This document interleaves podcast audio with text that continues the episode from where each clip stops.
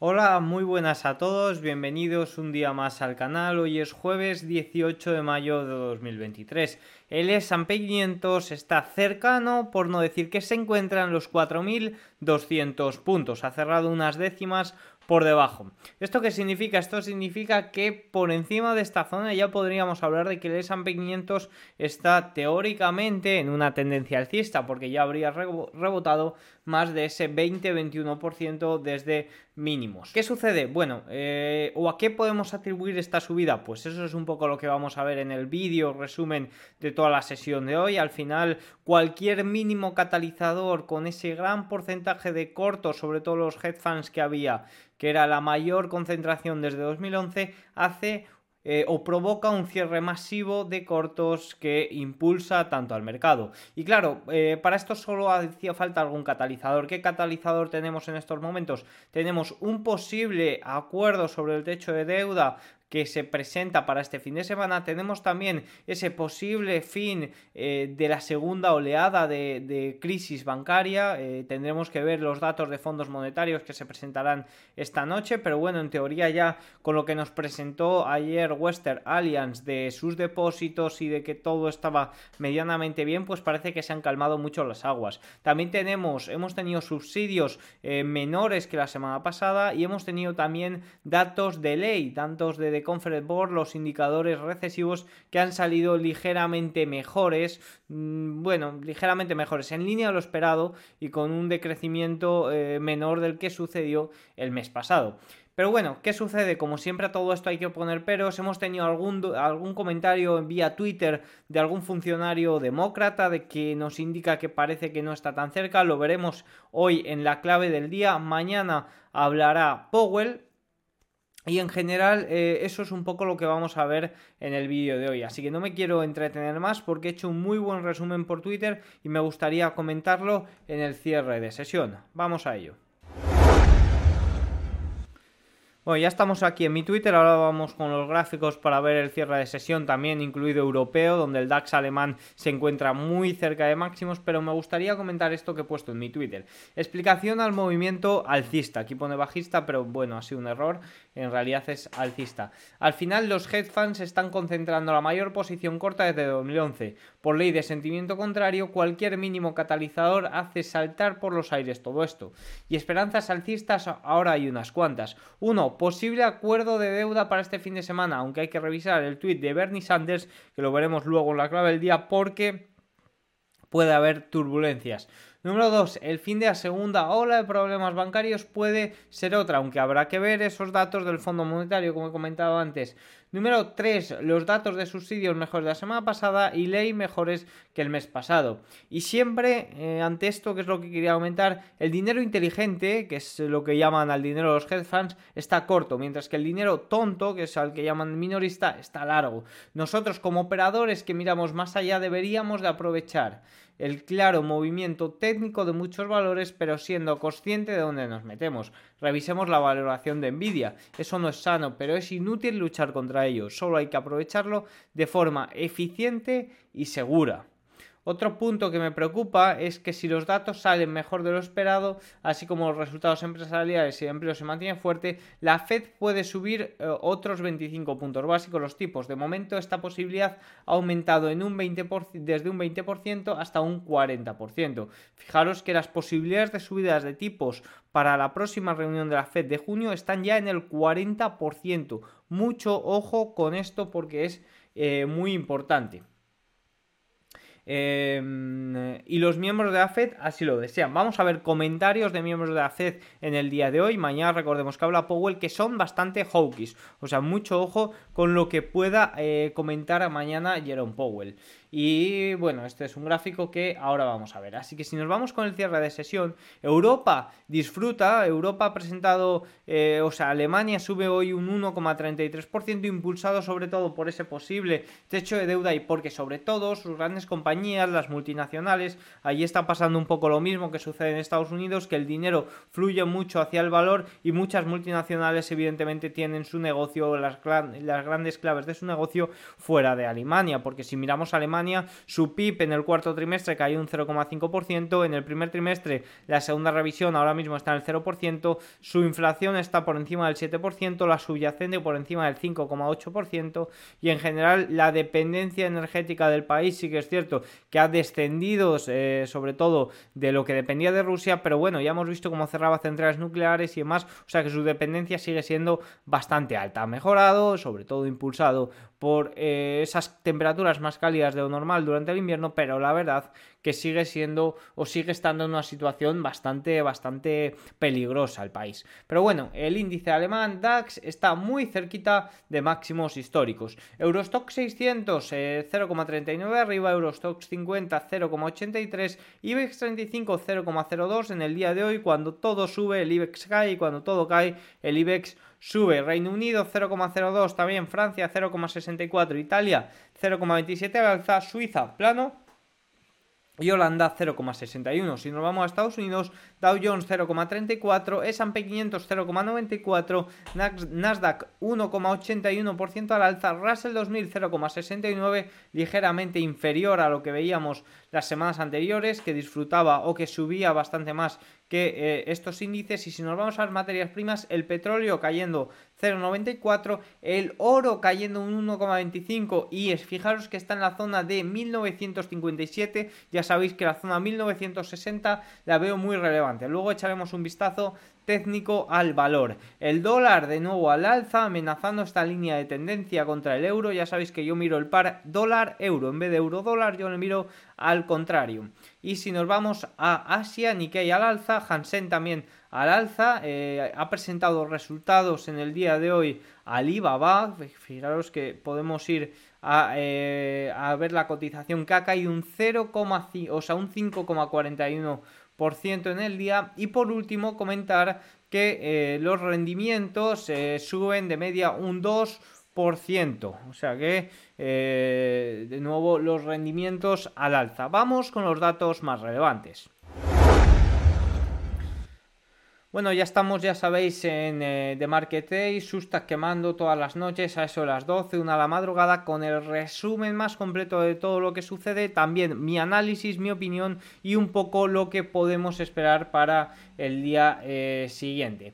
Vamos con ello. Eh, lo primero, el dato más relevante del día podríamos decir que ha sido las solicitudes iniciales de desempleo de Estados Unidos. Las solicitudes han, cayeron a las 242.000 cuando la semana pasada tuvimos 264.000 y las expectativas del mercado fueron 254.000. ¿Qué sucedió la semana pasada? Parece que un Estado eh, presentó unos datos bastante fraudulentos o eso es al menos lo que he estado leyendo eh, por ahí. Bueno, pues habrá Habrá que ver cómo evoluciona durante las últimas semanas. Sí que es cierto que fijaros que la tendencia ya es bastante alcista. Fijaros que si vemos este gráfico ya la tendencia y la media se mantienen bastante, bastante altas. Pero bueno, sí que es cierto que es un dato mejor de lo esperado. Índice manufacturero de la Fed de Filadelfia de los Estados Unidos es de menos 10,4 cuando la semana pasada fue de menos 31, el mes pasado, perdón, fue de menos 31,3 y se esperaba que fuera de menos 19,8. Por lo tanto, mejor de lo esperado. También, segundo dato del día, mejor de lo esperado. Si nos vamos, eh, ya nos vamos a los comentarios de los miembros de la Reserva Federal. Primero ha sido el de Logan, que eh, se ha filtrado previamente, antes de que lo hiciera, se ha filtrado a la CNBC y el dato más relevante es este. Los datos actuales no avalan la posibilidad de no subir tipos en la próxima reunión de junio. Mucho ojo porque ya es el primer eh, comentarista del día de hoy que nos dice o que nos eh, intuye que va a haber subidas de tipos. Y luego ha salido Jefferson de la Fed que nos dice la inflación es demasiado alta y según algunas medidas el progreso se está ralentizando. Pero un año no es tiempo para sentir todo el efecto de los suficientes eh, subidas de los tipos de interés hasta ahora. Las perspectivas no son de recesión, pero el crecimiento se ha ralentizado en gran medida. Se espera que también disminuya el crecimiento del empleo y aumente la tasa de paro. Los, datos hasta ahora aumentan a un modesto endurecimiento de las condiciones crediticias a dos tensiones bancarias recientes. Queda por saber cómo influirá el, el endurecimiento del crédito en el gasto de los hogares y las empresas. No ha sido tan agresivo ni ha dicho cosas tan claras como Logan, pero sí que es cierto que tampoco ha mantenido un discurso muy dobis que se suele decir. Si nos vamos a los indicadores ley, eh, los principales indicadores económicos, por sus siglas en inglés, de The Conference Board continúan su declive en abril, cayendo un 0,6% mes a mes en línea con el declive esperado. El mayor contribuyente positivo al índice fueron los precios de las acciones y el mayor contribuyente negativo fueron las acciones promedio del consumidor por eh, menos 0,26%. Eso hace 13 meses consecutivos de caída, la racha más larga desde abril, desde aquella situación que vivimos con Lehman Brothers. Bueno, pues esta es un poco la situación eh, a nivel económico. También hemos tenido datos de ventas de viviendas existentes de Estados Unidos que incluyen transacciones completadas, eh, que fue un 3,4% a una tasa anual ajustada estacionalmente de 4,28 millones en abril, la más baja en tres meses en comparación con las previsiones de eh, ligeramente superiores de 4,3%, o sea que ha sido ligeramente inferior. Bueno, pues estos un poco los datos más relevantes que hemos tenido del día, sobre todo esos dos primeros que he comentado, los subsidios y también el índice manufacturero mejor de lo esperado, acompañado de un ley también que parece que desacelera esa bajada o ese descenso que tenían que, lleva teniendo 13 meses y que el mes pasado fue cuando más se acentuó, pues parece que han incitado un poco a los comentarios también con los comentarios de, eh, de Logan de la Reserva Federal a aumentar esas posibilidades de subidas de tipos para la reunión de junio. Si nos vamos a los earnings, hemos tenido earnings de Alibaba y también tuvimos earnings anoche de Walmart. Lo primero, Alibaba eh, se aprueba la extinción de Cloud Intelligent Group. Los ingresos han subido un 2% interanual hasta los 30.300 eh, millones de dólares. el margen operativo es del 7% y el margen flujo de caja del 15%. No he entrado más en detalle en los resultados de Alibaba, la verdad, desde que, no me gusta el tema técnico, no la sigo tanto eh, a nivel de resultados, pero bueno, lo que sí que puedo decir es la situación técnica en la que se encuentra y que los resultados tampoco les he mirado simplemente así por encima métricas y demás y tampoco me han llamado demasiado la atención. Bueno, aquí tenéis un gráfico de Economy App que la verdad es que hace unos gráficos espectaculares. Si nos vamos a Walmart, esta sí que la he mirado más, incluso la he analizado en, vamos, he comentado los resultados en Serenity Markets, que ahora lo vamos a ver. Los ingresos son un 8%, han crecido un 8% interanual hasta los 152 millones de dólares. Las ventas, el comercio electrónico ha aumentado bastante, un 26% respecto al año pasado y la publicidad un 30% respecto al año pasado también. La orientación eh, ha sido un poco floja y es que han comentado esto. Estamos viendo en estos indicadores económicos que hay cierta presión sobre el consumidor, pero la resiliencia nos ha sorprendido, sobre todo la resiliencia en ese apartado que se llama eh, comestibles, es decir, en eh, la parte más defensiva. Y creo que esto es probablemente se daba en parte a los balances, son mucho más fuertes que antes de la pandemia, incluso en este punto. También han comentado que achacan a la caída del comercio a que se han dejado de dar esos cheques que se daban tras la pandemia. Y eso también pues eh, hay que compensarlo eh, o, se tienen que adaptar las empresas a, que ya no tienen ese dinero regalado que no costaba demasiado gastar. Pero en general lo que han comentado que sí que ven problemas, sobre todo en la parte de negocio, consumo discrecional, que tiene mayor margen, y en los alimentos comestibles que tienen menor margen sigue siendo muy fuerte, incluso les ha sorprendido esta fortaleza. Así que esto es un poco lo que hay en Walmart. Si os interesa más, os podéis ir a City Markets que aquí está analizado, creo que es lo último que he hecho del día, fijaros aquí, eh, está, está, un, poco, un poco más eh, extenso este, este pequeño análisis. Continuamos con los gráficos a comentar. Bueno, el gran impulsor del día, junto con Nvidia y Amazon, que han sido las dos compañías de esas Big Ten, podríamos decir, que más han subido. Nvidia casi un, más de un 4% y Amazon más de un 2%. Otro gran acompañante ha sido Netflix, que ha subido casi un 10%. ¿Por qué? Porque ha revelado que su nivel, de su suscripción de anuncios tiene 5 millones de miembros de los 233 total que podemos ver aquí. Se puso en marcha tan solo hace 6 meses y el 25% de los registros van a este nivel. Ya comenté hace poco, yo en un primer momento fui bastante escéptico ante esto, es decir, no me gustó demasiado eh, este tema de suscripción porque digo, no sé quién va a pagar por tener anuncios. Pero bueno, al final si lo piensas, están quitando, están limitando las suscripciones eh, compartidas y por ese mismo precio creo que puedes tener la suscripción con anuncios. Al final son cuatro minutos de anuncios en una hora que ya tenemos, ya estamos muy acostumbrados a que suceda esto. Por ejemplo,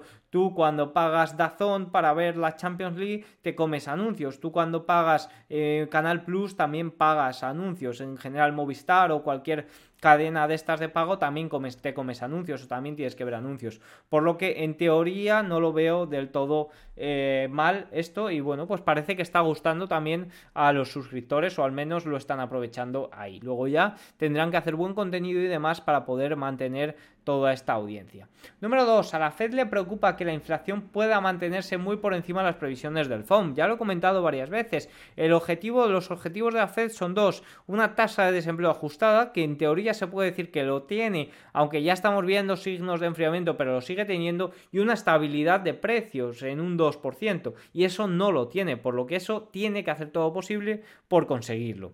Número 3. Las expectativas de inflación a largo plazo en Japón aumentan considerablemente. Número 4. El panorama minorista muestra un aumento de las ventas de comercio electrónico, inflación más rígida, los índices de precios pagados de los índices manufactureros regionales muestran una rigidez que puede alabar el fin de la desinflación que sustentaba el mercado, comentamos de nuevo un posible repunte de la inflación. De ahí también que esas probabilidades de subidas de tipos para la próxima reunión de la Reserva Federal estén aumentando. El índice FANG del NISE ha subido un 48% en lo que va de año. Ya vemos cómo el S&P 500 ha subido un 8%, por lo que en gran medida está influenciado por este índice y por sobre todo las grandes tecnológicas. El toro en FANG, eh, el toro en NIFANG tiene el índice arriba 50%. El repunte estrecho sigue siendo muy estrecho. Esto es de, de Market La pregunta es si los inversores se verán obligados o no a comenzar a perseguir el resto del mercado. Es decir, eh, normalmente para que haya un buen movimiento del mercado tiene que haber mayor amplitud. Los valores que no están acompañando al mercado tienen que empezar a acompañarlo. Y debo decir que sí que se están viendo ya acompañamientos, eh, sobre todo el Russell 2000 ya tiraba durante las últimas semanas, ya hemos visto entradas de flujo de dinero de los clientes de Bank of America en small caps y ya estamos viendo yo muchas acciones que sigo que son más pequeñas, de menor capitalización, sobre todo eh, tecnológicas y de sectores que están teniendo mucha fuerza, que también se están moviendo bastante, al igual que antes estaban muy rezagadas, ahora ya sí que se está viendo. Y número 7, los segmentos de 2 y 3 años de las curvas del mercado monetario cotizan una probabilidad de recesión sustancialmente mayor en comparación con los cuatro ciclos desde 1990. Durante este fin de semana voy a tratar em, de, de, estudiar más a fondo si es probable que entremos en una recesión o no. Voy a tratar de mirar indicadores, voy a tratar de compararlos con, otras, con otros años y en general quiero hacer un análisis completo de, eh, si vamos a entrar o no en una recesión y qué indicadores eh, nos lo pueden eh, indicar. Evidentemente que entremos en una recesión en este momento yo creo que sería lo mejor para el mercado, debo decirlo, y sé que puede sonar un poco contraria, un poco raro para muchos, pero al final yo creo que el mayor peligro ahora mismo para el mercado es que haya una mayor, una nueva subida de tipos, es que eh, el, mercado, la industria bancaria, perdón, se vea más estrangulada por esta nueva subida de tipos, porque al final que el mercado entre en recesión, que, el mercado laboral aumente ligeramente, al final sería un, eh, sería un hecho que eh, signifique que las subidas de tipos están funcionando bien y no hacen falta más, y que la inflación también está cayendo. Un repunte de la inflación, porque los datos siguen fuertes, no sería en estos momentos yo creo que lo mejor para el mercado, porque sobre todo creo que no lo tendría descontado. Pero bueno, habría que verlo. Esto es eh, mi opinión. Y ya sabéis que estos vídeos no son para que me hagáis caso. Simplemente yo aquí muestro mi opinión, muestro mis ideas, muestro mis análisis. Y si os sirven, pues os recomiendo, o sea, mm, os... Eh, y si os sirven, pues estaría encantadísimo, porque, oye, eso que, eso que os lleváis de mí y que yo también me llevo vosotros. Pero si no, no deberíais de hacerme caso. Yo siempre digo una frase que sé que es, escucha, escucha y lea a todo el mundo, después no que te creas a nadie y saca tus propias conclusiones. Así que te recomiendo que hagas eso. Y con esto y un bizcocho nos vamos a ver la clave del día antes de pasar al análisis técnico, que es este eh, tweet de eh, Bernie Sanders que nos dice, hoy 10 de mis, 10 de mis colegas del Senado y yo enviamos una carta al presidente Biden, instalándolo a no ceder ante las demandas republicanas extremas que causaron un daño irreparable al pueblo estadounidense. En cambio, debería prepararse para usar la enmienda 14 para evitar un complemento catastrófico de la deuda. Es decir, le está diciendo que no lleguemos a un acuerdo, que no llegue con los republicanos a un acuerdo sobre el techo de deuda. Aquí está el tweet, os lo dejo por aquí por si queréis ir a verle, pero esto es muy importante. Vamos a ver cómo evoluciona esto mañana y vamos a ver porque mañana también habla Powell. Vamos a ver qué nos dice, si sale un discurso hawkish, mucho cuidadito porque eso al mercado puede que no le guste, pero eh, hasta entonces tenemos que disfrutar porque tenemos al mercado casi en los 4200. Vamos a ver el análisis técnico.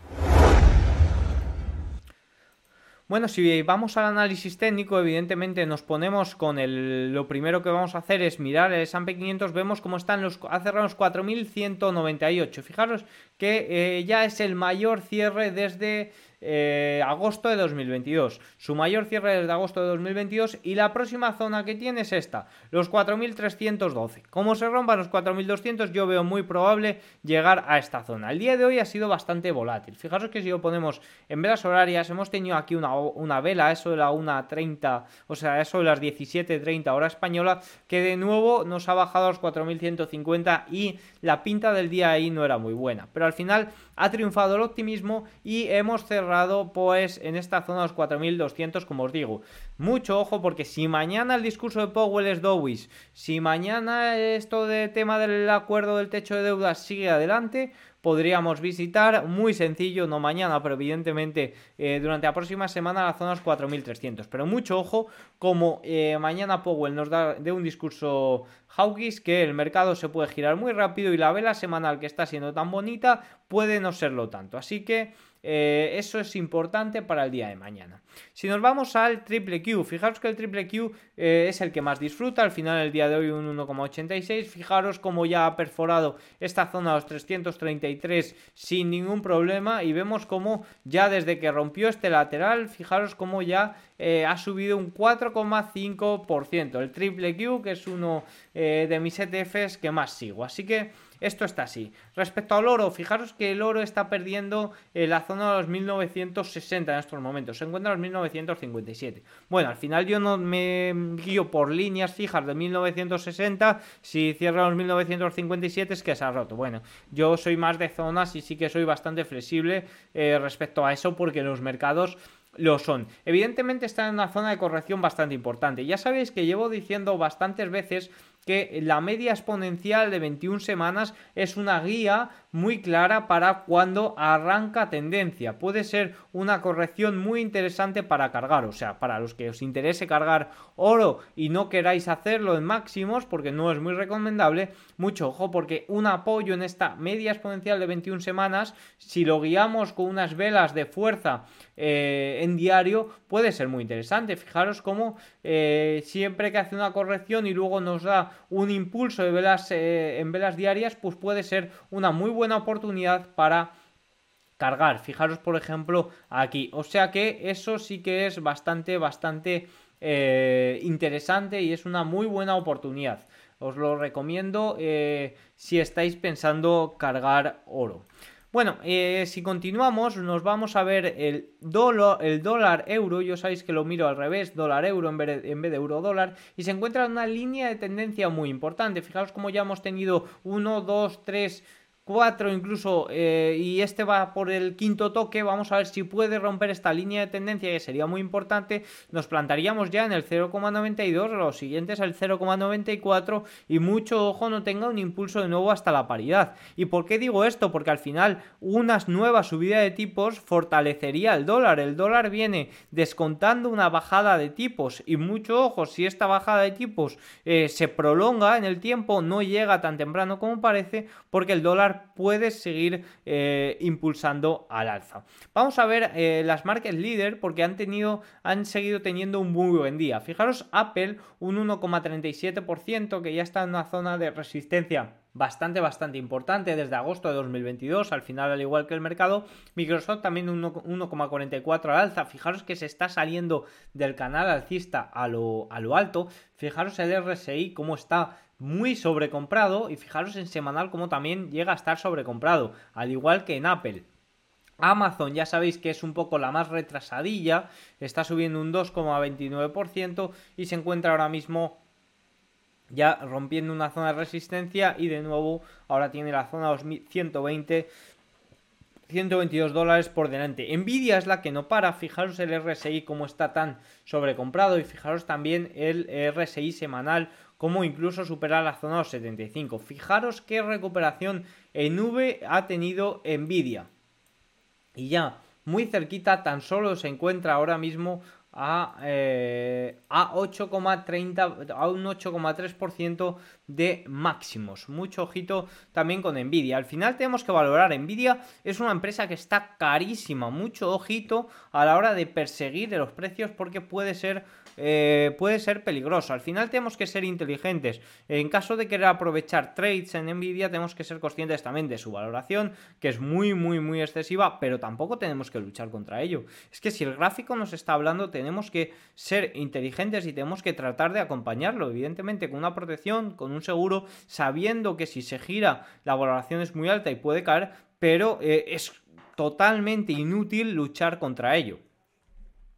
Continuamos también con eh, Tesla, que también ha tenido un muy buen día, subiendo un 1,74%. Esta sí que es cierto que está más abajo, al igual que Meta o al igual también que Google, aunque sí que es cierto que está teniendo un muy buen empuje.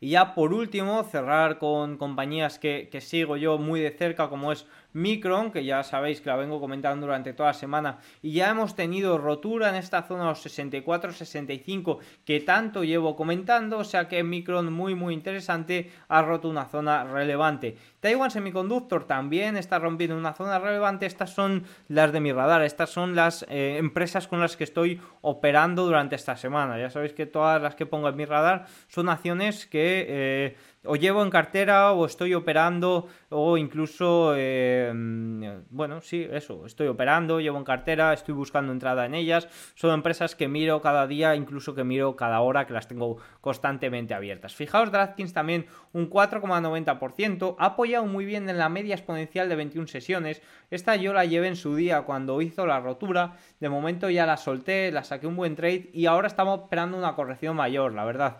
Estaba esperando que perdiera esta media exponencial de 21 sesiones y quizás que corrigiera algo más. Pero con toda la euforia del mercado, al final la mayor posición corta desde 2011 de los hedge funds está provocando un cierre de cortos masivo que está impulsando, impulsando, impulsando el mercado. Una acción que sigo también Rambus, eh, que la llevo siguiendo durante toda la semana y he tenido oportunidad eh, de operarla un 9,64% durante el día, también muy muy bien eh, eh, muy, muy buen comportamiento. Esta semana está siendo muy buena a nivel de comportamiento de todos los valores que tengo aquí metidos. Y luego AMD también que ahora mismo se encuentra en la zona alta del rango y en este momento yo eh, no operaría. Yo en este momento cuando se encuentra en la zona alta de un canal alcista lo que haría sería esperar correcciones. ¿Las espero a corto plazo? No. Al final mira lo que sucede con Nvidia. También puede ser que rompa el canal y que siga explotando al alza. Pero bueno, eh, al final tenemos que tratar de operar de la forma más eficiente y segura posible. Poco más tengo que decir, espero que les haya servido. Eh, si es así, pues, eh, se agradece mucho un like, se agradece mucho una suscripción, sobre todo ahora que, estamos empezando a darle continuidad al canal, pues eso me, me haría bastante ilusión para seguir haciendo estos vídeos. Así que nada. Nos vemos eh, el lunes o el domingo por la noche con el análisis de la semana. Buen día mañana, mucho ojito a Powell y mucho ojito también al acuerdo del techo de deuda que es clave. Chao, buen trading.